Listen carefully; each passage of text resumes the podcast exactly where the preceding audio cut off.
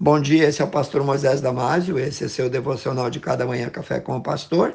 Hoje falando sobre quem está roubando a tua alegria. Muitos são os ladrões que sangram a nossa alma, que destroem os nossos sonhos, que roubam a nossa alegria. E cada capítulo do livro de Filipenses, Paulo fala de um desses saqueadores. Então eu te pergunto, você já sabe quais são eles?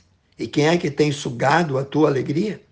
No livro de Filipenses, capítulo 4, versículo 4, o apóstolo Paulo diz: Regozijai-vos sempre no Senhor, outra vez vos digo, regozijai-vos. Regozijar-se significa permanecer alegre, contentar-se de forma contínua e plena, mas acima de tudo significa deixar-se, isto é, voluntariamente ceder ao Espírito Santo, deixar-se ser controlado por ele. A verdadeira alegria não vem em ter muitos amigos mundanos que te oferecem uma falsa e passageira sensação de prazer, não vem em ter dinheiro ou ter bastante do que este mundo oferece, pois nada aqui é real. Muitos vivem uma busca insana pelo ouro, para depois olhar arrependidos para trás e descobrir que perderam mais do que conseguiram acumular. Em Lucas capítulo 12, versículo 15, Jesus disse que a vida de um homem não consiste na abundância do bem que ele possui. Todos nós passamos por lutas, infortúnios, frustrações, mas isso não deveria nos impedir de viver uma vida feliz. Sim, é isso mesmo. Aproveite mais, desprendendo-se dos laços da avareza, da ganância vivendo mais intensamente dentro daquilo que Deus tem para ti e dentro da vontade de Deus. Você é feliz? Eu perguntei, você é realmente feliz?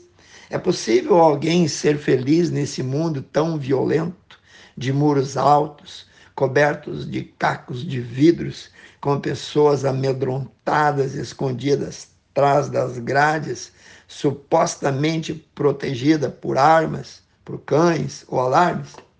Vivemos em um mundo de tragédia, de fome, de guerras, de agressões sem causas, assaltos, arrombamentos, estupros, sequestros. Será que é possível mesmo alguém ser feliz nesse mundo inundado por drogas e por drogados, onde 50% dos matrimônios terminam em separação? Você sonhou com um lar feliz. Você planejou o futuro de seus filhos. Eles cresceram e você quase nem os viu crescer. Hoje, adulto, eles tentam te evitar. Talvez trocou o lar pelas ruas, pela noite, e aí você viu os teus sonhos irem água abaixo. E você pergunta a si mesmo: onde será que eu errei? Daria tudo para recomeçar tudo de novo. Você precisa urgente identificar o chefe e colocá-lo na cadeia e sentenciá-lo à morte esse ladrão não pode ficar dominando a tua vida. Ele não é o único, mas é o mais devastador de todos. O nome desse ladrão-chefe é a ansiedade. A ansiedade tem muitas definições: aflições, amarguras, angústias, perturbações do espírito causado pela incerteza e pelo medo. Precisamos aprender a nos cuidar, a nos desarmar e desarmar as nossas defesas emocionais. Se tudo é vaidade, conforme diz a Bíblia, a ansiedade também é. Por que queremos então cuidar daquilo que Deus já fez por nós?